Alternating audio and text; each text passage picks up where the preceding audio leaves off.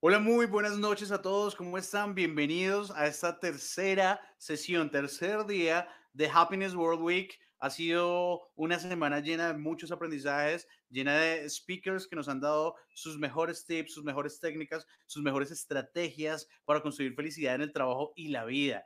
Esta mañana tuvimos a Ignacio Bernabé con una conferencia súper, súper, súper importante, súper chévere, hablando del growth management y el cambio cómo es que adaptarnos al cambio, adaptarnos al crecimiento, tanto personal como organizacional, como del entorno, nos va a permitir alcanzar estados emocionales mucho más optimistas y mucho más productivos. Tuvimos a eh, Miguel Ángel Pérez también desde España, una conferencia súper bonita eh, en la que él nos contaba cómo convertirnos en influenciadores de felicidad, cómo irradiar la felicidad en otras personas, en nuestros colaboradores, en nuestros compañeros, en nuestros familiares. Y tuvimos a Jairo Forero, un experto en finanzas que nos habló del bienestar financiero laboral y cómo repercute y cómo impacta las emociones positivas o negativas al interior del trabajo. Entonces, han estado buenísimas. Estuvimos con Oscar Jiménez, director de proyectos de Great Place to Work a las 3 de la tarde, quien nos dio una conferencia de liderazgo impecable, súper poderosa, la recomiendo muchísimo, está guardada en nuestros canales de Facebook y YouTube. Y ahora iniciamos la noche con una invitada maravillosa. Eh, ella está en Estados Unidos en este momento y viene a hablarnos de conceptos muy chéveres. Eh, como ustedes ven en el titular, la máquina crea la máquina del dinero y la felicidad. Yo cuando leí eh, su ponencia dije, wow, eso va a estar increíble. Ella es nada más y nada menos que les presento acá a Lina Betancur. Hola Lina, buenas noches, ¿cómo estás? Hola Juan, ¿cómo estás? Yo la verdad absolutamente feliz, emocionada, es un placer estar contigo en este espacio tan fenomenal. Me quedo corta con las personas que has traído a Happiness World Week, corta de palabras para decir wow. Yo creo que wow resume todo. Wow es wow las personas que han pasado por esta plataforma, por este espacio. Entonces también felicitaciones a ti y a todo tu equipo y muchas gracias por haberme invitado a compartir este pequeño espacio con todos ustedes. Muchísimas, muchísimas gracias a ti por aceptar la invitación y en efecto la palabra lo describe tal cual. Los speakers han sido wow y, y eso también te incluye a ti porque tú traes toda una experiencia. Lina es una empresaria súper exitosa en Estados Unidos ella trae todo ese conocimiento, toda esa experiencia de más de 15 años de, de ser empresaria, de ser consultant, que es un término, un término que me fascinó, eh, de dónde viene eh, y por qué nace todo este término. Eh, y, y, es, e, ella es la directora de Zen Business, eh, una consultora de Estados Unidos que ayuda a personas y empresas a desarrollar negocios más exitosos, tan exitosos como el tuyo. Así que, Lina, todo un placer conectar contigo hoy, todo un placer escucharte. Estamos ansiosos por aprender de ti. Así que es todo tuyo. Muchísimas gracias. Perfecto. Entonces vamos a hacer una cosa, Juan, y vamos a hacer las cosas bastante más divertidas, porque si hay algo en la, en la vida que me encanta es pasarlo bueno. Entonces, esto va a ser una conversación. Muchas gracias a todos los que vinieron, a todos los que van a venir. Em, y bueno, y, seguramente a ustedes que están aquí en este momento les prometo que vamos a pasar un rato bien chévere, como dijo Juan. Entonces vamos a hacer una cosa un poquito diferente. Nosotros, Juan y yo, y todas las personas que ustedes han oído, estamos aquí para servir. Estamos aquí para ayudar. Estamos aquí para inspirar, para generar unas preguntas, para generar unas ideas, para pasar bien un rato chévere. Entonces, para mí es muy importante que este espacio sea de ustedes también.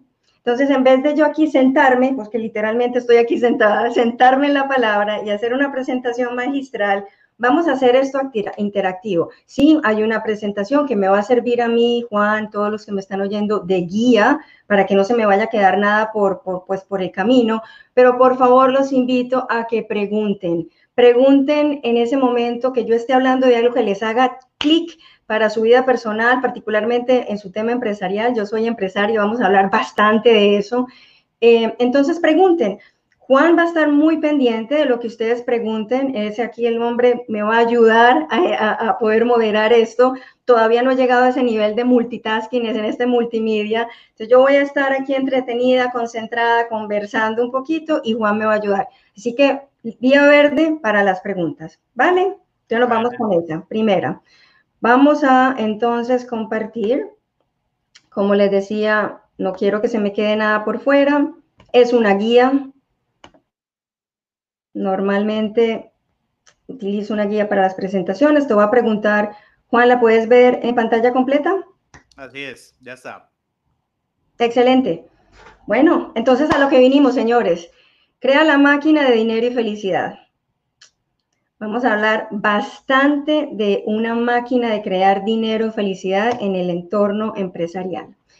Y como siempre, y es más manos a la obra, y, y, yo quisiera que de esta breve charla, porque realmente pues es una breve charla, normalmente mis, mis programas son de, de horas, eh, yo quiero que te lleves tres cosas concretas, ¿sí?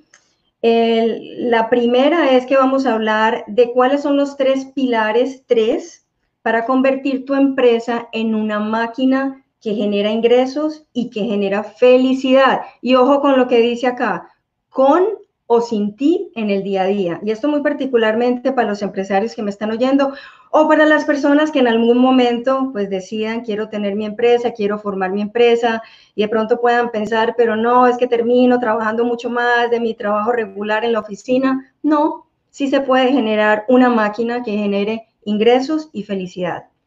Número dos, ¿qué más se van a llevar de acá? Vamos a hablar del factor número uno, el más determinante, para el éxito empresarial a largo plazo. Y un clue o una clavecita que les quiero, una pista que les quiero dar, tiene que ver un poco con el nombre de este fenomenal evento, no el mío, el de todo este fenomenal evento que em, colombianos exitosos nos traen. Pero lo dejo ahí y luego les cuento. Número tres, las mejores prácticas de los empresarios exitosos que están convirtiendo esta crisis en un salto exponencial, en un salto cuántico para sus empresas. Créanme que yo soy la amiga, soy amiga número uno de no inventarme la rueda nuevamente. Yo creo que las cosas ya se habrán hecho, creo que uno puede, como dicen, el éxito deja pistas y si uno es capaz de identificar esas pistas a través de esos grandes maestros que lo han hecho antes de uno, pues ¿por qué no seguir las pistas?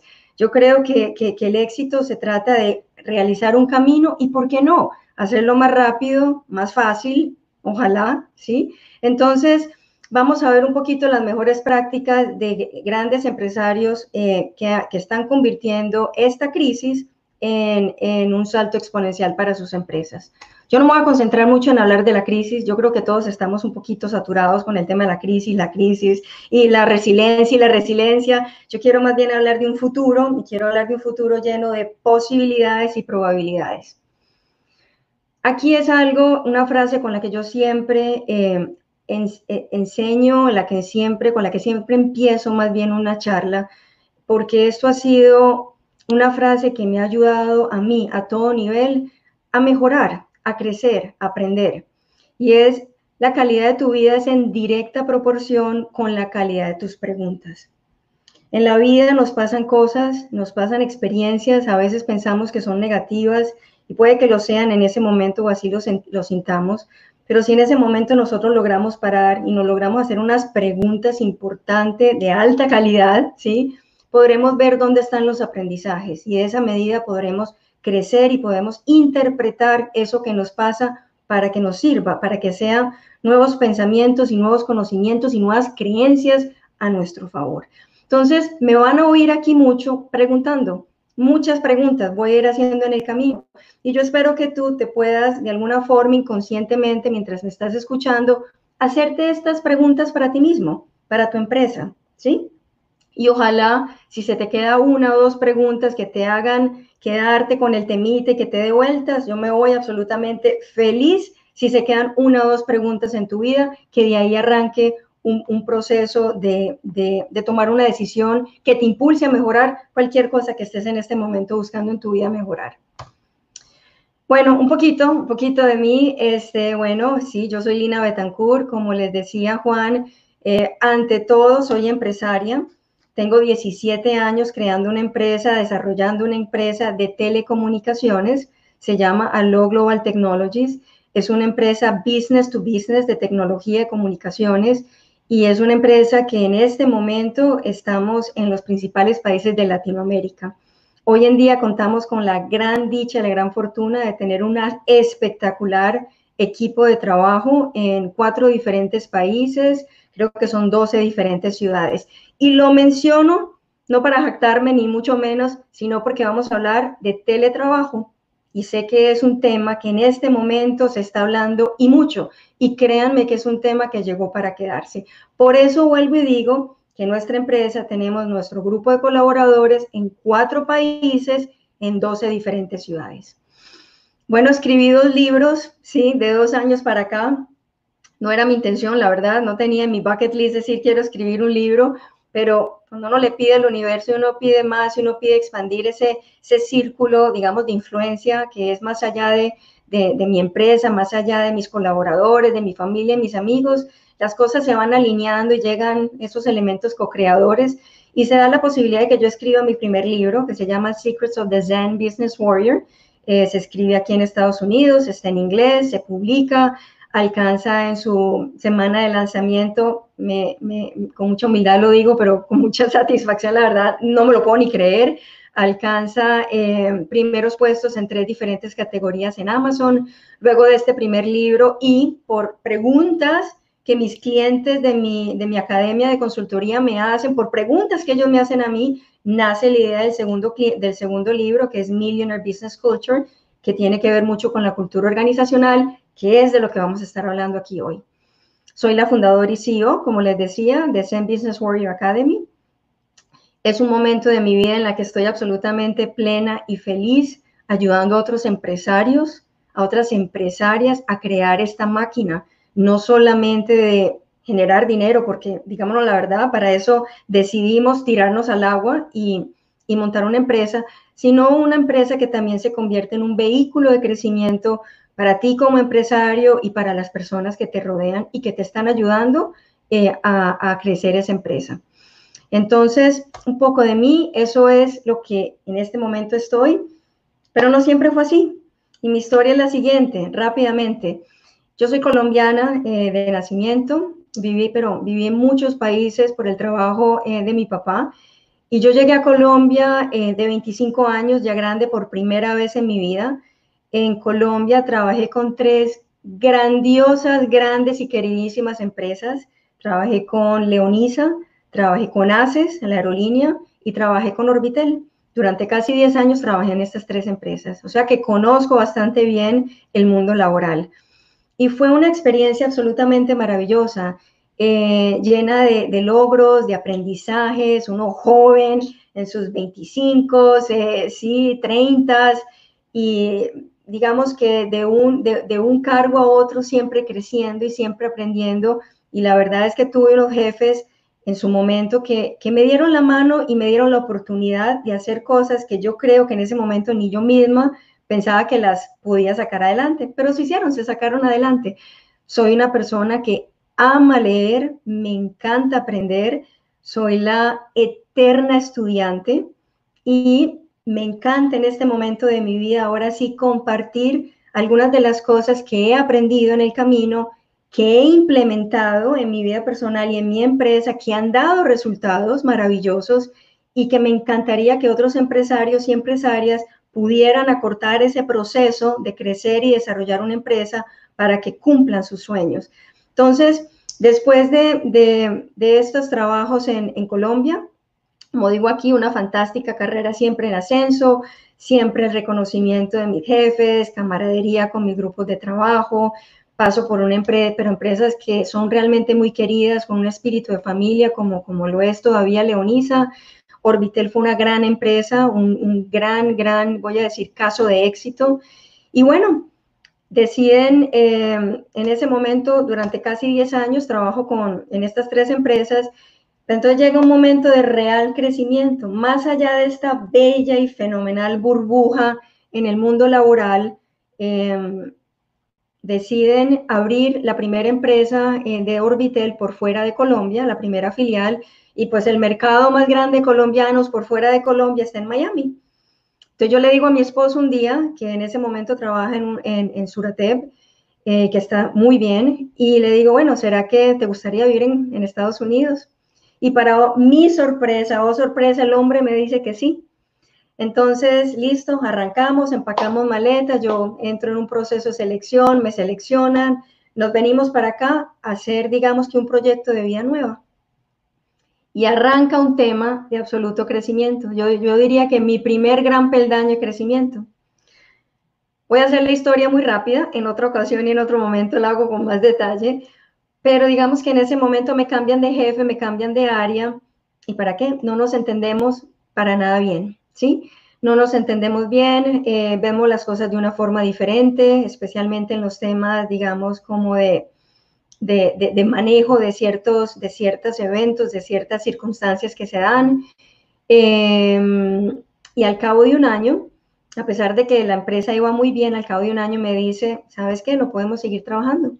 Y me echan. Y en ese momento es el primer momento, gran momento de mi vida de crecimiento porque después de contarles esta historia, esto para mí es un shock a nivel yo creo que más de ego que cualquier cosa, pero es el momento en que me hace parar y decir, hacerme las preguntas importantes. Y esas preguntas importantes fue en este momento obvio, primero, ¿qué vamos a hacer? Me quedé sin trabajo, mi esposo se queda sin trabajo porque ya mi, la visa laboral no funciona, pues la que me habían dado a mí, que también lo cubría él, él se queda sin trabajo también. Estoy a 30 días de quedarme ilegal en Estados Unidos, ustedes saben lo que eso significa. Y me hago las primeras preguntas. Y arrancamos nosotros a hacernos las preguntas y a preguntar. Y yo creo que en ese momento nosotros definimos que queremos construir una empresa. Y nace eso no como, wow, los valientes que se echan al agua, empresarios, eh, emprendedores, no, un tema de necesidad, como nos pasa a muchos empresarios. Muchos tienen la valentía de, arrancar así de cero porque se les ocurrió y otros nos empujan la, la vaquita a que estábamos ordeñando y nos toca montar empresa. Pero lo hacemos bien, ¿saben? Arrancamos pequeños, siempre arrancamos con un tema, una filosofía personal de hacer las cosas bien, de hacer las cosas de una forma transparente, coherente, de ponerle el corazón. Y aquí empiezan a verse esos elementos de corazón, de felicidad de hacer las cosas con amor. Empezamos a crecer, dos, cuatro, ocho, diez empleados. Durante los primeros siete años de la empresa, es una empresa que crece, arrancamos con un mercado natural, manejamos servicios de telecomunicaciones para conectar a los colombianos que están aquí en Miami en Estados Unidos con Colombia. Luego decidimos en algún momento, desarrollamos nuestros servicios para que se vuelvan productos de larga distancia para empresas. Empezamos con pymes, nos, que nos quedó pymes chiquitos y dijimos, ¿saben qué? Tenemos el productazo. Estábamos en ese momento en el nacimiento de Voice over IP, de voz sobre IP. Y se hacen cálculos más o menos hace 15 años. Y arrancamos con un productazo que nos vamos a Colombia. Y como tenemos en ese momento el momento ideal del mercado, nos, damos, nos podemos dar el lujo de ir a tocarle la puerta a grandes empresas en Colombia. Entonces nosotros somos un caso atípico porque en vez de empezar por pymes en Colombia, nos da la osadía, y digo yo la osadía porque a veces la ignorancia es atrevida, pero nos da la osadía de decir, arranquemos por los grandes, igual tenemos que ir a visitarlos. Entonces, con una presentación de PowerPoint, vamos y le tocamos la puerta a los grandes, a Bancolombia, Ecopetrol, a todo el grupo eh, a CENU, a todos los grandes bancos e instituciones de Colombia, las grandes empresas de Colombia. ¿Y saben qué? Nos abren la puerta, porque teníamos un productazo en ese momento con un valor percibido excepcional. Tan es así que nuestra competencia era Telmex o Telefónica, y éramos nosotros. Entonces arranca nosotros, empezamos a construir una empresa, empezamos a ofrecer servicios, eh, nos empieza a ir muy bien. Cuando arrancamos, les quiero también hacer un paréntesis, arrancamos con eh, teletrabajo y fue un tema nuevamente de necesidad económica. Eh, contratamos a, nuestras, a nuestros primeros eh, colaboradores, los contratamos en Colombia, estando nosotros aquí, y fue un tema netamente económico. Pero nos empezó a ir muy bien. El gran momento de verdad se dio cuando fuimos a uno de los, a, a Colombia, a uno de los más, el más grande banco de Colombia, y le presentamos nuestro producto, pero nos dicen, nos encanta, sería un sí rotundo, pero en este momento no tenemos como, no queremos tener proveedores en las diferentes ciudades. Si ustedes están listos y disponibles para abrir, para tener presencia en las principales siete ciudades de Colombia, el negocio es de ustedes. ¿Y ustedes cómo creen que nos quedamos? Plop. Porque entonces, ¿de dónde se sacan los recursos para montar oficinas en siete diferentes ciudades y personal y todos los costos que eso tiene? Éramos una empresa de este tamaño. Y aquí quiero decirle la diferencia entre, desde, un punto, desde el punto de vista de una empresaria, de, una empresaria, la diferencia entre tener problemas de recursos, que realmente no los hay, y se tiene uno que ver que no hay problemas de recursos, los problemas son de recursividad. Y esto es muy importante. Si ustedes tomen nota de esto, porque problemas de recursos, ¿cuáles son? No tengo dinero para abrir la empresa. ¿A qué horas voy a contratar a toda esa gente? No tengo cómo pedir dinero prestado, no me lo van a prestar con el nivel de, ventas que tengo. Otros temas de problemas de recursos es no tengo el conocimiento que se requiere, no conozco de sistemas, eh, no sé cómo contratar personas que realmente estén comprometidas con mi empresa. Eh, y lo que yo les quiero decir acá es que no hay problemas de recursos, son de recursividad. Y volviendo al ejemplo de Bancolombia, pues a mí se me ocurrió, pues saben qué, Bancolombia no está pidiendo que abramos siete oficinas, está pidiendo que tengamos presencia en siete diferentes ciudades. Y eso es muy diferente. Entonces, presencia significa un una persona de ventas y significa su ingeniero, de su ingeniero técnico de soporte. Y dijimos, pues vámonos con eso. Señores Bancolombia, listo, en dos meses tenemos presencia en estas siete ciudades. Y esas son las cosas que uno tiene que aprender en el camino de hacer empresa. A veces nos enseñan los problemas dentro de una cajita, ¿sí? Todos estos problemas de recursos realmente no lo son, son de recursividad. Y hoy más que nunca, con esta crisis, que no es una crisis, realmente ya le podemos lo podemos llamar como un catapultador, ¿sí? Es donde realmente nos teníamos que poner eh, pilas, creativos y, manejar muy bien esas creencias y esos pensamientos que veníamos pensando de atrás, que no nos sirven en este momento como están las cosas en el mundo. Entonces, arrancamos con eso. Em, quiero decirles que arrancamos muy bien, siete, siete años y cuando empezamos también a estudiar qué hacemos diferente eh, y luego, luego estábamos en eso y también nos pasa algo. Durante esos primeros siete años, nosotros como personas responsables dijimos, ¿saben qué? Como nos dicen papá y mamá, no tengamos todos los huevos en la misma canasta. Entonces, durante siete años juiciositos, cogimos todo el dinerito, todo, todas las utilidades que venían entrando de la empresa y adivinen qué hicimos las invertimos. Y las invertimos en lo que en ese momento, 2007-2008, fue una magnífica idea, pero un muy mal momento. Los invertimos en real estate, en propiedad raíz. Entonces, a los siete años de tener esta empresa que ya estaba creciendo, eh, perdemos todo nuestro trabajo en tema de utilidades, perdemos todas nuestras propiedades de inversión, incluyendo nuestro hogar. Y aquí vuelve y juega. Y es el tema que yo decía en ese momento, otra crisis. Y entonces, ¿yo qué hice? Al principio no pataleé, y, pero ¿cómo me puede estar pasando? ¿Cómo me puede estar pasando? Yo soy una persona buena, preparada. ¿Cómo me puede estar pasando esto otra vez? Pero es en ese momento que viene otra pregunta fundamental y es el tema aquí de las preguntas. La calidad de nuestra vida es en directa proporción con la calidad de nuestras preguntas. Y esa pregunta que yo me hice cuando perdimos todo, lo que son las propiedades de inversión, fue, ok, ¿yo qué quiero en este momento? Tengo una microempresa, eran, creo que eran ocho personas, eh, tengo una empresa pequeña que estamos empezando a estar en unos clientes muy interesantes, pierdo todo, ¿yo qué quiero en la vida? yo qué quiero y para dónde voy, pero muy particularmente es yo qué quiero. Y a mí la respuesta que se me dio en ese momento, que hoy podrá sonar a cliché, pero es que es muy fácil decirlo y otra cosa es vivirlo. La respuesta es, yo quiero ser feliz.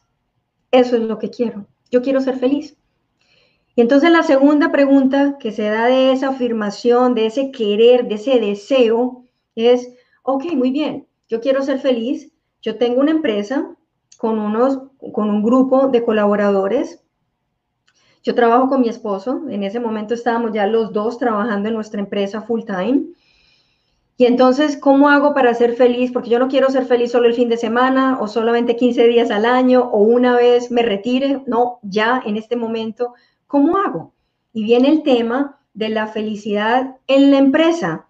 Pero créeme, escúcheme bien, estamos hablando de felicidad hace 10, 12 años, cuando el tema de felicidad empresarial no se hablaba como se habla hoy, no era la moda, en ese momento todavía es business is business, is nothing personal. No se hablaba de amor, no se hablaba de felicidad, no se hablaba de alineación, no se hablaba de eso.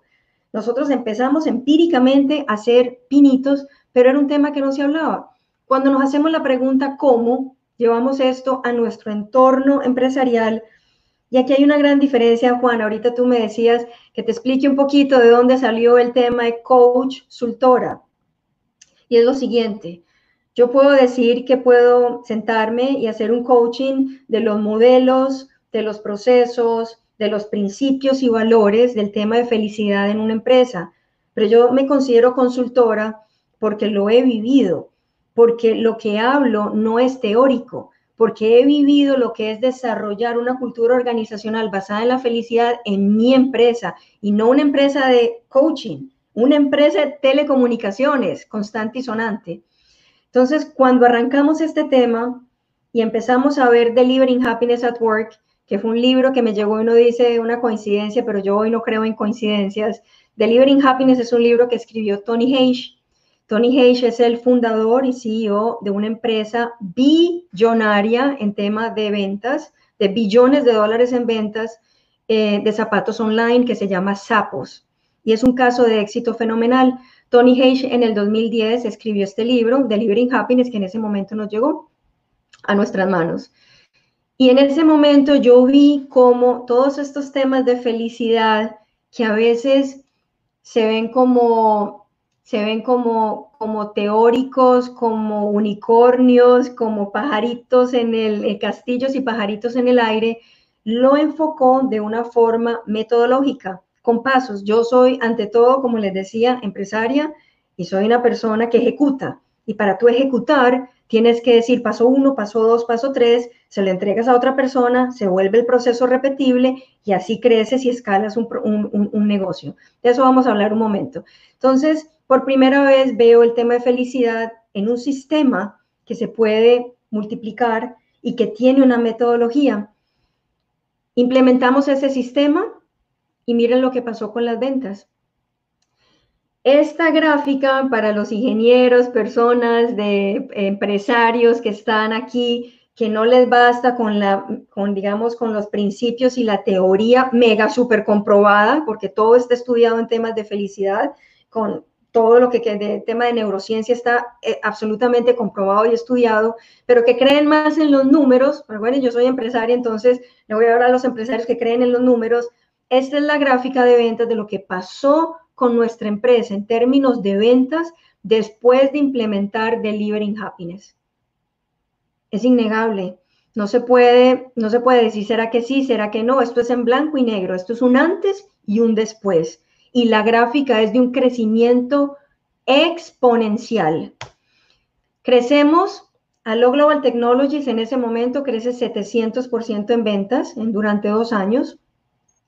Y en ese momento quiero hablar de, los logros que como empresa y como empresarios, dueños de empresa y líderes de un grupo de trabajo absolutamente fuera de este planeta, es lo que más nos hace sentir felices y orgullosos, estos logros. Yo podría haber puesto aquí los logos de una cantidad de empresas colombianas muy importantes y muy grandes, pero no, eso es algo chévere que, que me llena de orgullo, pero esto es lo que más feliz me hace.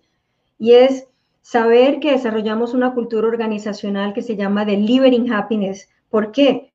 Porque entrega, porque nuestras vidas son mejores. Mi vida, como Lina Betancourt, mi vida como dueña de una empresa, la de mis colaboradores, la de sus familias, la de nuestro entorno. Nuestras vidas son mejor porque tenemos una cultura organizacional que se llama Delivering Happiness at Work. Entonces, crecemos a nivel personal, profesional y financieramente. Son los tres objetivos que manejamos en nuestra empresa. Son intrínsecamente ligados unos del otro. Desarrollamos una filosofía que se llama una empresa con alma. Imagínense, una empresa de tecnología, y esto fue antes de que Bancolombia dijera con alma. Esto fue hace 12 años. Desarrollamos una empresa con alma. Y porque es incoherente hablar de que te preocupas y te importa tu cliente si no haces primero que todo todo este trabajo con tus colaboradores. Y, una, y el número cuatro, aunque no lo dije en orden, es un tema muy interesante, muy, especialmente hoy en día. El 100% de nuestros colaboradores estamos todos en teletrabajo. Esta oficina que ven no es solamente por el coronavirus. Aquí llevo trabajando ya bastantes años y, perdón, y todas las personas que trabajan con nosotros eh, trabajan todas sin excepción en home office, en teletrabajo. Y estamos hablando de una empresa de consultoría, business to business, de ventas consultivas. No estamos vendiendo huevos, no estamos vendiendo un producto, ¿sí? Entonces, eh, es, eso es también de notar. ¿Y todo esto para qué? Voy a tomar un poquito de agua.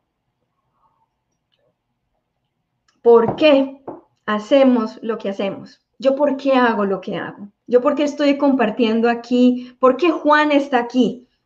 ¿Por qué todos estos magníficos eh, eh, conferencistas, consultores, coaches que, que, han estado, que están en, esta, en este fenomenal programa, ¿por qué hacen lo que hacen? Y yo les voy a preguntar a ustedes también, como empresarios, como personas, ¿Por qué hacen lo que hacen? Yo le voy a decir yo por qué lo hago. Yo amo mi vida. Yo amo mi vida.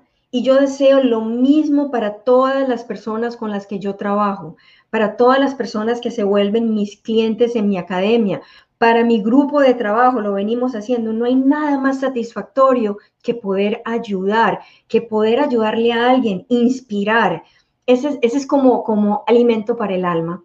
Entonces, si esta afirmación, que es mi afirmación favorita en todo el planeta, I love my life, y es por eso que hago lo que hago, ¿cómo se ve esto en mi vida? Y yo los invito a que ustedes hagan también su panorama mental en su empresa.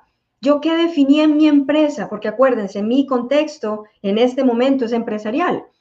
Y mi contexto en la empresa es yo elegí ambas. ¿Qué son ambas? Dinero y felicidad. Yo no elegí hacer dinero y hacerme rica y hacer millones de dólares a costa de mi familia o de mi salud o mis relaciones. Yo elegí las dos y elegí las, tener las dos en balance. Entonces, todo lo que yo hago es para disfrutar la vida. Y estos son algunos momentos de mi vida. Yo hablo que somos los peores clientes de nuestros doctores porque no nos enfermamos y hablo de nuestros viajes acá y de que pasamos, vivimos, tuvimos la posibilidad de vivir cinco años en, eh, cinco meses en Europa en el 2015. ¿Por qué? Vivir y no de sabático, trabajar desde allá. La única razón por la cual nosotros nos pudimos ir cinco meses a vivir en Europa, tener esa experiencia deliciosa, es porque teníamos una empresa, una máquina bien engranada, bien aceitada, con personas absolutamente maravillosas, comprometidas y apasionadas. Rapidito, eh, otros momentos de felicidad. Eh, llevo 20 años casada con mi esposo, quien es hoy el CEO de nuestra empresa. Trabajamos juntos en este proyecto. Aquí un poco nuestra familia lo, ahí lo en la Piedra del Peñol en Colombia y un poco pues como los hobbies. Y ahora sí, vámonos otra vez con las preguntas. Uh. Pero las preguntas van a ver antes del COVID-19. Yo quiero hacer un contraste acá de lo que yo he visto, no solamente en mi empresa, pero particularmente con mis clientes que son empresarios. Eh, ¿Cuáles son las preguntas que más me hacen? ¿Por qué alguien quiere trabajar con Lina Betancourt? Primero que todo, porque les parece fenomenal poder construir, desarrollar, crear, mejorar una empresa donde se pueda hacer dinero y se pueda hacer feliz. ¿Por qué no? delicioso tener las dos cosas y no tener que escoger. Pero lo primero y lo que más me preguntaban es, ¿Cómo puedo hacer más dinero en mi empresa? ¿Cómo la puedo crecer? Realmente el tema de la felicidad, como tú muestras en esa gráfica, realmente sí podemos tener el tema de la felicidad como, como una base sobre la cual construir todo nuestro sistema. ¿Qué más me preguntaban? Antes, ¿cómo tengo, cómo hago yo para poder conseguir colaboradores más comprometidos, más apasionados por mi empresa? ¿sí? Donde yo no tenga que estar lidiando con rotación, con ir o despedir personas porque no hacen lo que mínimamente les pago para hacer, donde yo no tenga que estar entrenando gente nueva, donde yo pueda tener recurso humano, personas absolutamente fenomenales que vayan creciendo conmigo en la empresa. Y la pregunta del millón para todos los empresarios, eh, ¿cómo hago para trabajar menos sin afectar mi negocio? Ya estamos hablando de libertad. Y aquí no estamos hablando de volvernos vagos, no. Estamos hablando de poder elegir, poder tener la elección de cuántas horas quieres trabajar al día. Yo elegí trabajar medio tiempo mientras mis hijos, tengo una niña de 14 y uno de 12, pero yo elegí trabajar medio tiempo cuando ellos estaban más pequeños. Pude hacerlo. Trabajaba de 8 a 12 y en la tarde me, me convertía en la, en la chofer de mis hijos y en la que les ayudaba a hacer las tareas. Hoy no. Hoy ya no necesito elegir eso. Hoy elijo trabajar medio tiempo en mi empresa de telecomunicaciones y medio tiempo en mi empresa de consultoría que me llena, me llena, me encanta ayudar a otros empresarios. Eso es poder elegir, eso es libertad. O simplemente poner a un gerente, en, un gerente, un director general de tu empresa y tú simplemente convertirte en alguien que de vez en cuando a través de un board meeting hace seguimiento. Otra pregunta que me hacen, y estamos hablando aquí de empresarios, hombre, que no llevan dos o tres años, que llevan cinco, diez, quince, veinte. Y me dicen, Lina, ¿cómo hago para volver a sentir pasión por mi empresa? Es que no es lo mismo, llevo 20 años en esto y como que no veo luz al final del túnel. Son las preguntas que me hacían antes, con la mayor frecuencia antes del COVID-19. Y vamos a decir las cosas como son los hechos. Si tú eres empresario y me estás oyendo empresaria, tú eres la, el dueño, la dueña de tu empresa, tú estás comprometido nuevamente por necesidad o por elección y tú seguramente vas a querer tener más tiempo, más libertad, más pasión, más disfrute, más de todo, porque eso es lo que todos queremos, más de todo. Cuando que decimos queremos ser feliz, normalmente lo ligamos con alguna circunstancia que pensamos que esa circunstancia, cuando lleguemos a eso, vamos a ser más felices. Pero entonces aquí la pregunta nuevamente es, ¿pero qué será más bien que en vez de, ¿qué, tenemos que hacer para que en vez de ser el esclavo de mi empresa en tema de tiempo y en tema financiero, yo pueda ser el máster de ella? Porque finalmente, para eso, los empresarios tomamos la decisión de hacer empresa. Y este es el guerrero de, de negocios de hoy. Mi primer libro se llama Zen Business Warrior y digamos que el tema de guerrero para mí, de guerrera, es, es, es, es, relevante, es importante. Yo creo en que una empresa, una persona, para tener un una, una, empresa exitosa, debe manejar dos tipos de energía eh, constante. La energía masculina, y yo no estoy hablando de temas esotéricos ni nada de eso, sino eh, actitudes y aptitudes particularmente, y es el tema de la energía masculina, del guerrero, de la persona que está determinada a lograr lo que, lo que quiere y lo que se plantea, de la resiliencia, del trabajo, del, del estar ahí, del machacar el tema hasta sacarlo adelante, eh, de never give up, de no tirar la toalla. Eso es, eso es bien importante en una empresa, particularmente porque ese es la energía del que toma acciones, decisiones, ¿sí? Ese es uno de los temas que a veces es más complejo cuando estamos haciendo empresa, tomar las decisiones que pensamos que son las acertadas para el momento. Pero eso todo el tiempo nos quema. Entonces hay otra parte que es el zen, que es el tema de manejar una energía de más tranquilidad, de más serenidad. Y créanme que no estoy hablando de irse a hacer meditación en una cueva durante ocho horas por allá en el Tíbet. Estoy hablando de tener, poder manejar temas de certeza, poder manejar temas de una visión hacia un futuro positivo, de un, futuro grande. Em, hay una frase que dice que la mejor forma de predecir el futuro es creándolo.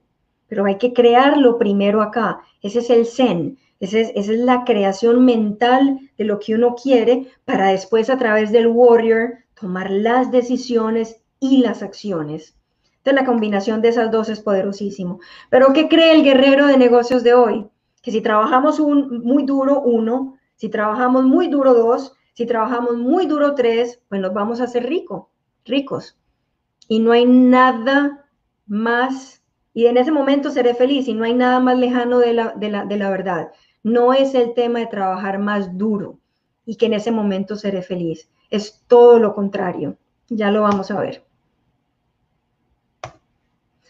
La película real, así rapidito, del empresario haciendo empresa, cuando arrancamos, arrancamos unos primeros días supremamente emocionados, empezamos a crecer porque tenemos un, círculo de amigos y de referidos, empezamos a crecer, nos va muy bien, estamos entusiasmados, empiezan los primeros dos o tres años eh, y, digamos que al principio es, un crecimiento, no es estable, es errático, pero hay crecimiento. Y ya empieza entonces la empresa de pronto a crecer, ya tienes unos 10, 20, 30 empleados, colaboradores, y ya empieza a haber entonces una cantidad de procesos y un ahogo del día a día. Y es cuando el empresario se siente ahogado, abrumado por su día a día. Hay una, em, una estadística de hace unos años, pero yo creo que hoy es hasta peor, que dice que el 80% de las empresas nuevas no llegan a los cinco años. Imagínense, el 80% de las empresas nuevas no llegan a los cinco años y que solo un 4% de todas esas empresas nuevas llegan al año 10. Un 4. Y les garantizo que ese 4% no necesariamente son los top, digamos, de sus industrias, sino que muy posiblemente están ahí subsistiendo. Entonces, ¿qué pasa después de 10 años con un empresario que todavía siente que está pedaleando, que está en la lucha, que está cansado, empieza un tema emocional a afectar, se empieza a perder la pasión, se pierde la motivación. Yo personalmente no creo que la motivación se pierde. Lo que se pierde es la conexión emocional con lo que tú haces y por qué lo haces. Y se siente uno aislado, ¿sí? Vienen temas de decisiones y de tomar decisiones que a veces son muy difíciles eh, y eso hace que nos sintamos solos en algunos momentos de hacer empresa. Y aquí yo les quiero hacer nuevamente otra pregunta. Este día a día de la empresa te está cobrando, cobrando lo más importante en tu vida. Este día a día de desgaste, si están en la lucha, si están en eso, te está cobrando tu familia, te mantienes trabajando más 8, 10, 12 horas, te mantienes viajando o no, de pronto no trabajas toda esa cantidad de horas, pero llegas en silencio, malhumorado, malhumorada a tu, a tu, a tu, a tu familia, ya no muestras lo mejor de ti porque estás cansada, porque peleaste con un proveedor, porque te demandó un cliente, porque tienes una cartera que acabaste de bajar y que te tocó castigarla, porque perdiste X cantidad de dinero, porque te tocó hacer un, préstamo en un banco y ahora estás de aquí con los intereses. Todas esas son cosas, realidades que yo he vivido en mi empresa. Todas, no son ejemplos de libros. Son cosas que yo he vivido y uno dice, y uno llega a la casa y está el niño de seis años, mami, tengo hambre, o tu hijo de diez que necesita tu ayuda para la tarea, ¿sí? Pero tú ya no estás en disposición anímica para ayudarle. Entonces yo vuelvo, el día a día tu empresa te cobra lo que es más importante. ¿Y saben qué es lo más triste? Que no nos damos cuenta que nos lo está cobrando hasta que realmente nos lo cobró y lo perdemos. Sea tu pareja, sea tu salud o lo más importante, tu felicidad. Porque tú nunca vas a poder darle a otros lo que tú no sientes. Si tú no eres feliz, es muy difícil que tú puedas eh, de alguna forma, afectar positivamente a otras personas para contribuir, ayudar a su felicidad, aunque la felicidad uno no se la da, uno, a uno no se la dan, uno mismo la genera, pero volverse una compañía agradable o desagradable sí es una elección, totalmente. Entonces, vamos a hablar entonces aquí, entrando ya en materia, eh, de que tu empresa debe ser una máquina. Y la única forma de crear esta máquina es creando un sistema, es creando un sistema con personas comprometidas que te ayuden. Solo no se puede y tú no quieres solo. Entonces ese sistema, esa máquina se crean con personas comprometidas. ¿Cuáles son las tres pilares que les dije era uno de los, de, los temas que espero que se lleven? Los tres pilares fundamentales de un sistema, de una máquina, en mi experiencia y la de mis clientes es que esa máquina debe y ese sistema debe ser repetible. ¿Qué quiere decir? Es un sistema que está, es un proceso que es repetible, que tú se lo puedes enseñar a otra persona, que esa persona se lo enseña a otro y puede repetirse, se puede enseñar. Si estás tú, fenomenal, y si en algún momento no estás, mejor aún, de verdad, mejor aún. Entonces es un proceso repetible, de principio a fin. Es un sistema que también debe ser escalable. Y para ser escalable, ya hablamos de modelos de negocios. ¿Qué escalabilidad va a tener tu negocio, por ejemplo? Por ejemplo, si tú, por ejemplo, eres una agencia de publicidad, digamos, y entonces resulta que tienes que, te demoras, qué sé yo, dos, tres semanas construyendo, definiendo, eres una agencia que, que maneja logos, te demoras dos o tres semanas definiendo eh, propuestas de logos para, tu, para tus clientes. Tu cliente se demorará una o dos semanas más en tomar una decisión, ya va un mes, mes y medio. Luego de tomar esta decisión, te dicen que sí, tú elaboras el trabajo, lo entregas, ya vamos en seis semanas, de pronto ocho. Cuando entregas el producto final, ahora resulta que te pagan a 60 días. ¿Qué modelo de negocio es escalable y sostenible si tú tienes, por ejemplo, un tema de entregar un producto de principio a fin junto con el pago que se demore dos, tres, cuatro meses? No podrás escalar. ¿Por qué? Porque uno para poder escalar tiene que poder proyectar los ingresos, tiene que poder contar con un flujo de caja para poder contratar a esas personas, para poder definir un sistema. Y sostenible. Sostenibilidad, hay muchas formas, pero digamos que mi, principal tema de sostenibilidad lo voy a hablar desde, desde lo que les decía que también es el factor número uno de éxito en el largo plazo. Y es cómo te sientes tú en tu día a día. ¿Qué tan entusiasmado, energético, apasionado te sientes tú en tu empresa? Porque si lo haces porque estás hasta aquí, ya no, ya no ves de otra, eso no es sostenible. Tarde que temprano tirarás la toalla. Entonces, repetible, escalable y sostenible son los tres pilares de una máquina, de una empresa que se construye teniendo la, la, visual o la visión de construir una máquina. Y déjenme decirles, la cultura organizacional es la forma de construir esa máquina en el largo plazo. Porque uno debe poder no solamente buscar personas que sean muy atractivas para ti, atractivas para tu empresa, atractivas quiere decir que le generen valor a tu empresa, sino tú como empresario y tu empresa debe ser una empresa muy atractiva para ellos, más allá, muchísimo más allá de pagar un salario. Y entonces tú dices, bueno, si esto se trata de personas y de cultura organizacional,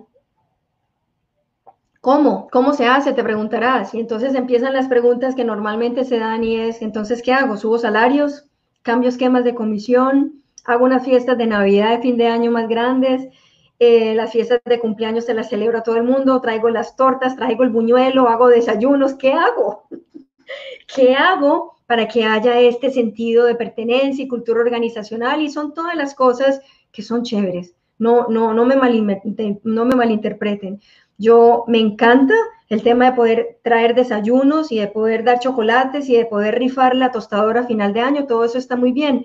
Pero si eso es solamente algo superficial, es un tema que no tiene contenido, que no hay coherencia, que es solamente superficial y que no tiene largo plazo. ¿Ok?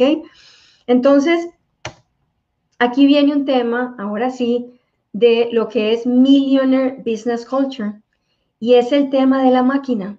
Una máquina, esa es tu empresa, es una empresa que tiene una cultura organizacional eh, orientada para el crecimiento a todo nivel, de la empresa del dueño de la empresa, de la empresa, de los colaboradores, crecimiento personal, profesional y financiero.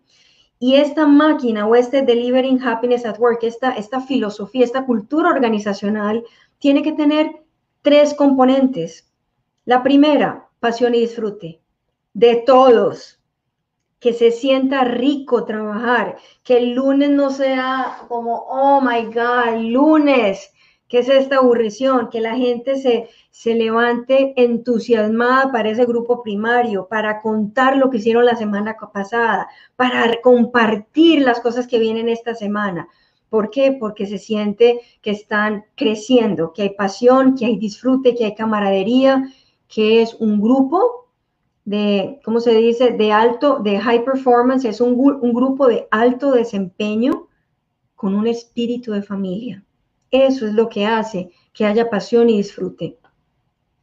Número dos, progreso equivale a felicidad. Y es un tema, nada en la vida que no progresa, eh, todo en la vida que no progresa se, escampa, se estanca. Entonces, cuando progresamos, cuando tomamos esos baby steps, esos pasos de bebé, cuando hacemos algo que sentimos que es progreso, que estamos creciendo, pequeñas cosas en nuestra empresa, en nuestra vida personal, sentimos felicidad, sentimos un sentimiento de logro, cerramos el día. Por, a veces, por eso a veces es importante definir muy bien ese, ese progreso, cómo lo queremos medir, que no se vuelva en un arma de doble filo y que nos ponemos 20 tareas para hacer del día, como solo hice 10, entonces terminé el día miserable. No, entonces, progreso equivale a felicidad. Y el gran reto para los empresarios es definir cómo se realiza ese progreso para todas las personas. Progreso real y progreso percibido. Progreso real es una sube de salario, se, cambia de, se da una, un promotion, se, se, promueve una persona a un cargo de mayor responsabilidad. Todo eso es como lo básico y obvio de lo que es progreso, er, eh, digamos, real. Pero el tema de progreso percibido es un arma poderosísima, porque tú puedes empezar aquí a desarrollar, y aquí ya sí voy a entrar en unos temas específicos, de hablar de temas como salario emocional. Y son temas de crecimiento personal. Si tú adicionalmente a eso Adicionalmente a eso, a proveer un salario, proveer unos beneficios, provees temas de crecimiento personal genuinamente porque realmente te importan tu equipo de trabajo. Realmente hay amor, hay admiración, hay agradecimiento por lo que ellos traen a la mesa. Entonces, imagínate el state of mind en el que uno da, ¿sí? Entonces hay muchas cosas que uno puede hacer con esto y escríbanlo, que se llama progreso percibido. Y una comunidad, eh, un grupo de trabajo con un propósito común es absolutamente indispensable para tener una visión a largo plazo. Lo hemos oído, ustedes lo han oído, y es pertenecer a algo más grande que tú mismo, ¿sí? Entonces, tener un propósito común que esté definido, que no solamente esté definido en los valores que están colgados muy bonitos en la pared y que te los dicen el primer día de inducción, sino que se hable, que se hable en el tema. Yo a mí nunca se me va a olvidar, una vez contratamos a una persona, Jesús, de Venezuela, eh, una persona madura, tenía 59 años cuando lo contratamos, madura, venía de grandes empresas. Y, y, él, y nosotros tenemos un proceso de dos semanas de inducción, capacitación, y él pasó por todas las charlas de inducción y capacitación. Luego yo me senté con Jesús. Jesús es un tipo pensante, una gran persona, y yo quería que me diera su feedback. Me interesaba. A mí me gusta mucho cuando la gente nueva, cuando tú te sientas con una persona nueva, acabada de contratar, es un momento absolutamente espectacular para preguntarles cosas, porque son esos momentos que ellos preguntan, ¿y eso por qué lo hacen así? Y uno a veces pierde la visión de por qué se hacen las cosas de cierta forma. Así se han hecho y a veces en el día a día no innovamos un proceso. Cuando llega una persona y nos pregunta una pregunta evidente, y eso porque es así, qué rico poder parar y decir, a ver, de verdad, ¿y tú cómo lo harías? ¿O cómo se hace en otros lados? En fin, Jesús termina las dos semanas y le pregunto, ¿cómo te fue? Y me dice, Lina, estoy asombradísimo He hablado como con 12 personas durante dos semanas, bueno, creo que hasta con más porque son una cantidad de gente. He hablado con una cantidad de gente y hay una palabra que todos, una frase que todos sin excepción la dicen, me tiene descrestado este tema y es, aquí disfrutamos lo que hacemos. Se trabaja, Jesús, pero disfrutamos lo que hacemos. Miren, yo les digo, me emociono, me emociono que alguien que es nuevo me diga que la gran mayoría de la gente le dijo lo mismo. Aquí disfrutamos lo que hacemos, se trabaja, pero se disfruta. Se no sabe lo que eso es, la satisfacción y saber que uno está con un equipo que si lo disfruta, mejor dicho, the sky is the limit, como se dice, el cielo es el límite para la que un grupo de personas puede hacer así. Y ahora, eso fue el antes de, y ahora el mundo entero está en crisis. Y ahora me preguntan y miramos y todo, ¿qué pasa con mi empresa en tiempos de COVID-19? ¿Qué pasa? Y aquí hay un tema de una escalera que hay que subirla, que hay que sacar músculos y no se tiene y que hay que sudarla porque es el momento de, yo sé que lo han oído mucho, pero es así, es el momento de redefinirnos y reinventarnos. Pues yo quiero llevar esas dos palabras a algo práctico que ustedes se puedan llevar. Y hay un tema que es, em, la pregunta es, y lo que se siente, porque siempre es en temas eh, eh, emocionales. Nosotros somos seres emocionales y luego tomamos decisiones y luego las justificamos racionalmente. Pero aquí el sentimiento que más se percibe últimamente es de incertidumbre. Al principio era de miedo, porque, uy, ¿cómo me, puedo morir? Me puedo infectar y era un miedo, pavor horrible, pero ya han pasado que ocho semanas, ya es un tema de incertidumbre. Teletrabajo, se queda, se va, me van a volver a contratar, van a volver a abrir mi empresa, la van a cerrar, teleempresa, monto todo lo que yo hago en online. Entonces la palabra del día en este momento es incertidumbre. Yo les quiero decir una cosa y les quiero decir que el teletrabajo llegó para quedarse. Ahora la pregunta del millón es si tú estás listo, si estás lista. El teletrabajo llegó para quedarse por dos razones. La primera, porque las empresas se dieron cuenta que la gente puede trabajar, puede seguir trabajando. Antes era un, un, paradigma, un tabú. No, no, no. Si yo los mando para la casa, lo único que van a hacer es comer. ¿A qué horas van a trabajar? Entonces me tienen que marcar tarjeta, tienen que decir a qué horas hicieron el login, a qué horas hicieron el logout y por eso no funcionan las cosas, porque una relación no se puede empezar basado en la desconfianza. Entonces el teletrabajo, las empresas se van, se están dando cuenta que es muchísimo más económico tener a sus colaboradores en las casas. Número uno, se van a dar cuenta que pueden contratar personal en cualquier lugar del mundo y no 50 millas a la redonda de una oficina física. Y eso es clave. Poder contratar a cualquier persona alrededor del mundo es clave y el teletrabajo forzado de hoy en día hace que muchos vean eso como una gran oportunidad eh, a la hora de redefinir su modelo de contratación.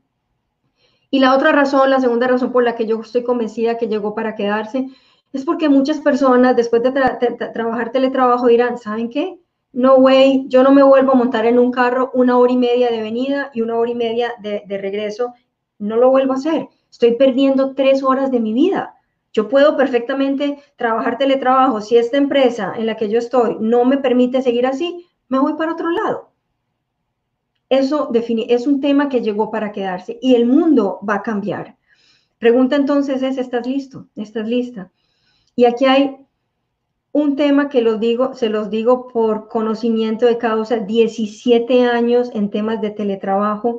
Nuestra empresa de telecomunicaciones lleva los mejores dos años, en dos meses en ventas de por lo menos un par de años. ¿Por qué?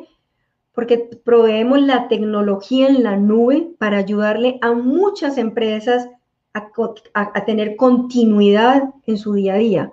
Entonces, las dos formas la única forma de tener teletrabajo exitoso es con tecnología en la nube y con cultura organizacional.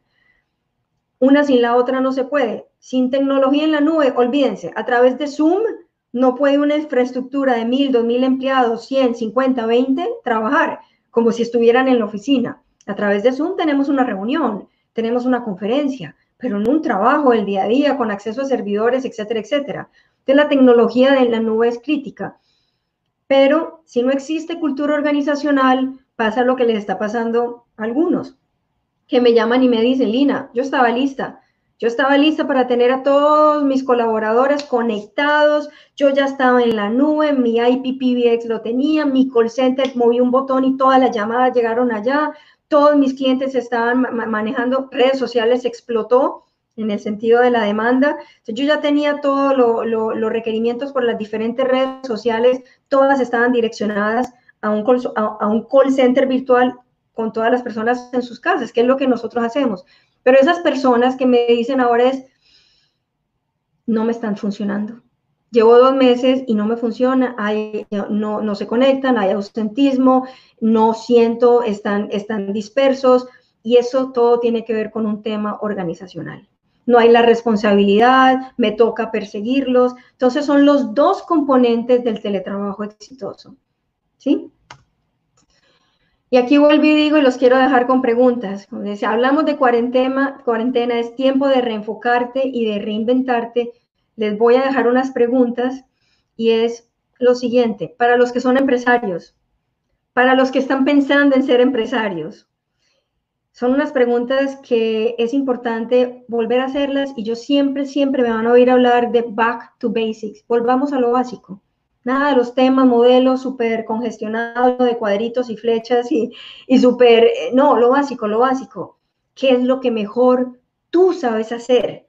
¿Y qué es lo que más te apasiona? Y la pregunta lo voy a decir en yo. ¿Qué es lo que mejor yo sé hacer y qué es lo que más me apasiona?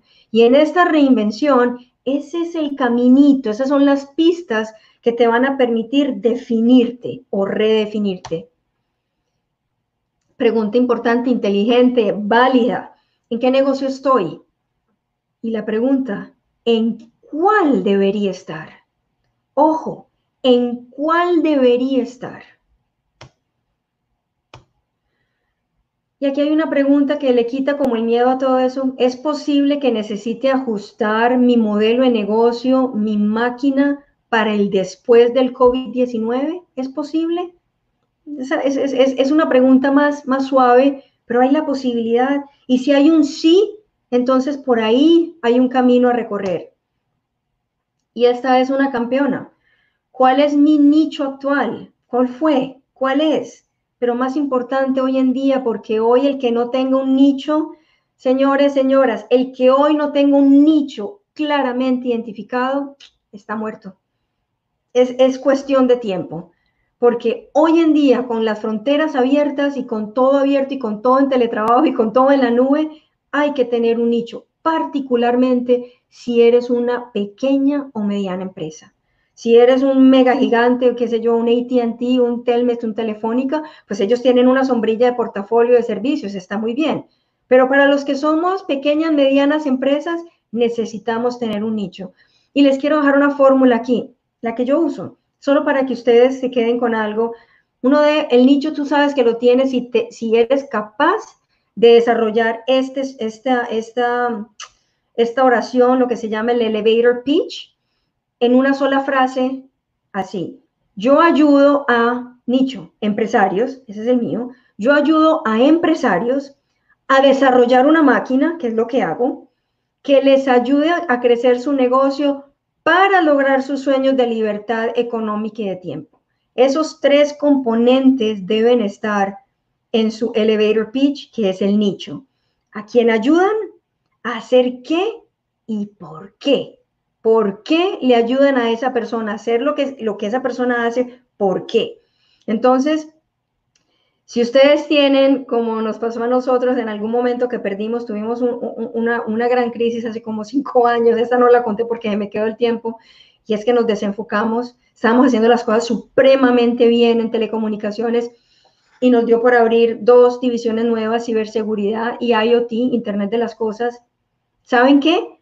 No podíamos decir esta frase, porque yo no podía decir quién era mi nicho, quién era mi, mi era muy diferente el tipo de cliente, que me compraba una IPPBX, un, un PBX en la nube, de pronto con, no sé, 100, 150 extensiones o 20 extensiones, al que me compraba una solución de ciberseguridad top notch de miles de miles de dólares. Entonces, yo no tenía durante mucho tiempo cómo decir una frase como esta. Y si tú no eres capaz de decir esta frase, no tienes nicho. No lo tienes. Tienes una cantidad de cosas y portafolio de servicios que crees que más es menos y, no, no es así en empresas pequeñas y medianas. Y otro tema para reenfocarte y reinventarse es cómo desarrollo mis servicios o productos en teletrabajo. No sigamos esperando, si están esperando, a ver qué va a pasar, a ver qué, qué, qué va a pasar con el teletrabajo. Ya definamos que esto es una realidad que va a continuar. Entonces, ¿cómo hago para desarrollar mis servicios y mis productos? Progreso es igual a felicidad y nuevamente eh, yo quiero dejarlos con, con unas, unas acciones tangibles que ustedes mañana mismo puedan empezar a desarrollar. O sea, eh, lo que uno no agenda no sucede. Y si alguna de estas cinco, me encanta el número cinco, si alguna de estas cinco eh, ideas y que te dan sentido de control, y el sentido de control es muy importante para sentir tranquilidad. Cuando tú sientes que controlas las cosas, te da un sentimiento de un poco de certeza para poder caminar hacia adelante y crear ese futuro más positivo y más grande de la realidad que posiblemente puedas estar viendo en este momento. Entonces, quiero dejarlos con algo que ayude a que ese progreso se dé, a que esa felicidad se dé, renazca, crezca con ustedes, con su equipo. El primero y más importante, miren, inicien bien el día. No hay, no conozco empresario exitoso, pero exitoso es de Bill Gates, o sea, de grandes ligas, que no inicie con una rutina de empezar el día bien. La meditación es muy importante. Eh, la intención del día, cómo va a ser tu día, un journal de gratitud, eh, oír un video, un YouTube, un TED Talk que te suba la energía y la vibración. Inicien el día bien. Por favor, no inicien poniendo noticias. Eso les baja de tono absolutamente todo. La tecnología, un tema que los invito que sea este el momento para contratar tus nuevas plataformas de servicios en la nube.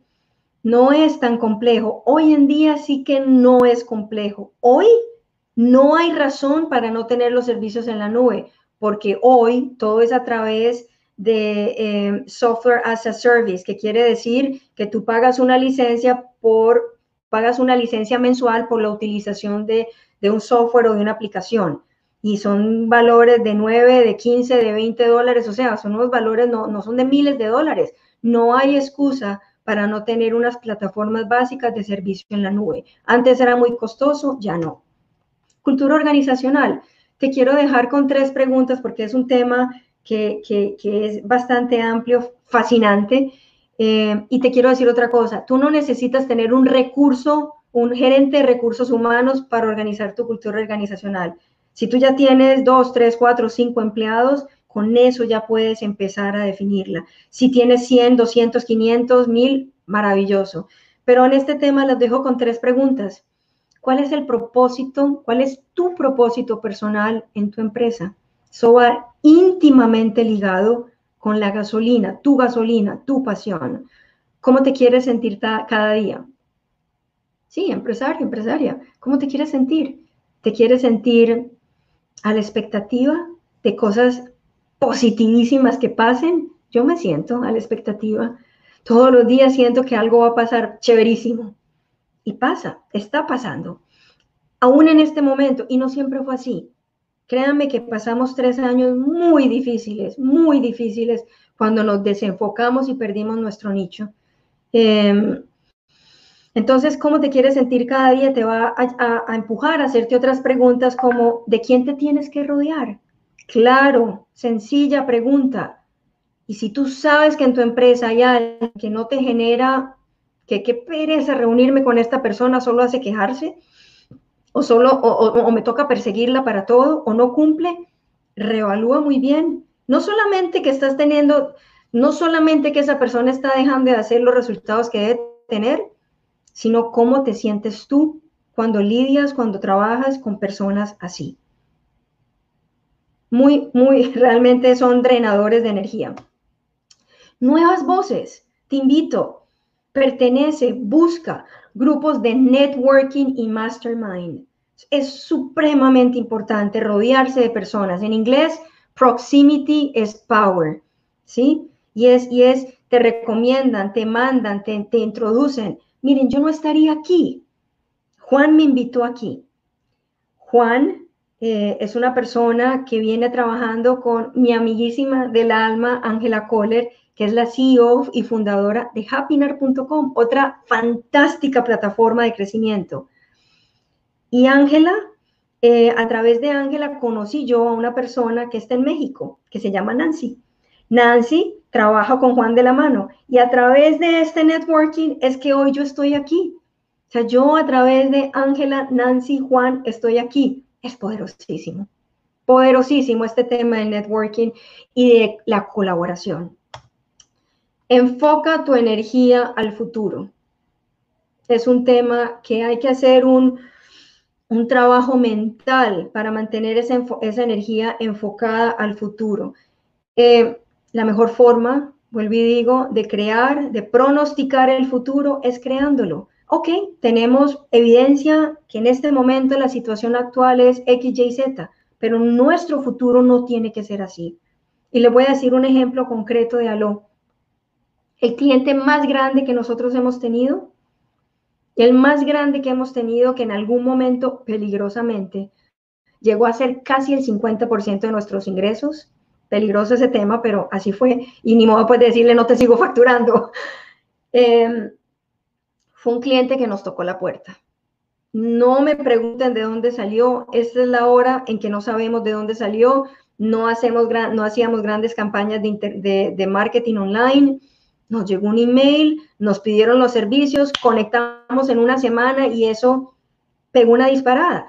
Entonces, no crean que porque se demoraron cinco años llegando a un nivel de ventas y ahora lo perdieron todo durante la crisis, le va a tocar ahora otros cinco años. No tiene que ser así. Puede ser un cliente que marque una gran diferencia en las ventas de su empresa o que ese cliente sea tan estratégico porque es un gran logo y aquí empieza uno a manejar tácticas, es un gran logo en tu portafolio que te haga poder llegar a otros que ya te ve exitoso por asociación. Entonces, si ven amigos y amigas, no es un tema de problemas de recursos, es un problema de, de recursividad. Entonces yo te voy a preguntar, y yo con mis preguntas, ¿tú te imaginas cómo sería tu vida si tuvieras las fórmulas exitosas para uno, transformar tu empresa en una máquina aceitada que sistemáticamente produciera resultados, ojo, con o sin ti, o si pudieras encontrar, contratar y mantener colaboradores absolutamente extraordinarios que te ayuden, o que si pudieras, ahora sí, en este tema de coronavirus, saber cómo contratar overseas, eh, por fuera de tu país, y que tuvieras un modelo de teletrabajo que sí funciona, sí funciona. Y no solamente funciona, sino que te pueda reducir sustancialmente tus costos de oficinas, de salarios, que todo ese dinero se lo pudieras meter a marketing o a desarrollar productos nuevos. O sea, ¿cómo sería tu vida personal y luego empresarial si tuvieras las fórmulas de estos tres planteamientos que yo te hago acá? Y yo me, voy a ir despidiendo con esta frase que es, miren, lo he vivido y esta es una frase que me ha marcado. Tú estás hoy en el lugar donde estás porque tus mejores capacidades te han traído aquí. Tú nunca has tomado decisiones sabiendo que son erradas. Nunca, uno, ni que fuera uno, uno, uno no toma decisiones que son, que uno cree que van a ser erradas. Uno siempre toma las mejores, lo que uno cree son las mejores decisiones, pero uno las toma desde la expertise, la experiencia y el conocimiento mental, emocional y espiritual que se tiene en el momento. Entonces, si estamos en el lugar donde las mejores capacidades te han traído, si tú estás ahí, la pregunta es, ¿dónde estás? ¿Y a dónde quieres llegar? Porque como dijo Einstein, locura es hacer la misma cosa una y otra vez y esperar resultados diferentes. ¿Sí? Y yo me voy a despedir aquí así porque estamos hablando de capacidades y de conocimiento y mi regalo para ti que tan pacientemente has estado aquí escuchando esta, esta charla, te quiero regalar mi segundo libro que se llama Millionaire Business Culture. Aquí, con este link que estás viendo en pantalla, zen.linabetancourt.com slash book 2, te invito a que lo bajes. En ese libro hay muchísimo más detalle, mucho, mucho más detalle de una cultura organizacional exitosa que se implementó en un modelo de negocios que lleva 17 años produciendo una máquina de dinero y felicidad. Entonces, los quiero dejar con esto. Em, les quiero agradecer el tiempo también. Si ustedes son un empresario, una empresaria que no tienen tiempo de leer un libro, pues muy sencillo, me pueden llamar, me pueden llamar, me pueden escribir y, más fácilmente podemos conversar y me pueden contar en qué están y en qué les puedo ayudar. Muchísimas gracias, muchísimas gracias por este tiempo.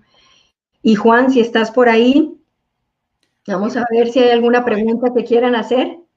Muchas gracias, Lina, por esa tremenda charla, esa sesión llena de información, dato tras dato, tras dato, tras dato. Eh, la verdad que fue buenísima. Yo rescato dos cosas. Una, que parece clave y es el hecho de no es falta de recursos, sino falta de recursividad. Eso definitivamente marcó un hito en toda la charla.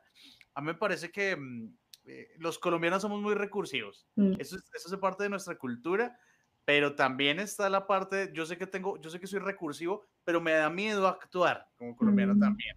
Entonces tenemos que confiar, confiar un poquitico más en nosotros. Y la segunda cosa que rescato son esos tres ítems de, de, de un negocio que puede crecer X niveles y es ser eh, repetible, que sea escalable y sostenible. Esas tres cosas me parecieron espectaculares. Así que nada, pues Lina, eh, encantado de tenerte acá, por favor. Eh, bienvenidísimo cuando quieras, todo el mundo te celebra, excelente charla, excelente.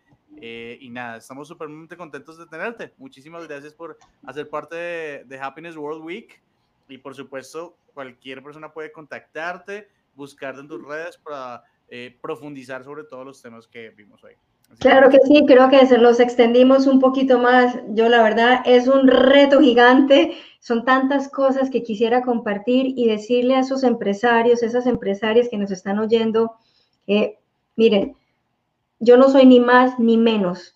Es, soy una persona que ha seguido las pistas, las migas de pan que han dejado grandes empresarios con sus modelos y que ha tomado acciones que me he equivocado una tonelada, pero que ese paso a paso se puede dar. Que lo más importante es tomar la decisión de que si eres un empresario, toma la decisión de que quieres ser feliz. Eh, por eso estamos en Happiness World Week y si me estás oyendo es porque la felicidad para ti no es tan intangible. Entonces aquí es una invitación nuevamente a tomar esa decisión y a tomar esos primeros pasos. Aquí estoy, estoy para servir. Muchísimas gracias, Juan. Que esta sea la primera de muchas veces que compartamos un espacio. Me encantó. Muchas gracias. Feliz noche. A todos ustedes, muchísimas gracias. Una feliz noche. No se olviden que en segundos estamos con Kiki de la Espriella, influencer de yoga, hablando de conócete a ti mismo. Ya nos vemos. Muchas gracias. Un gran abrazo.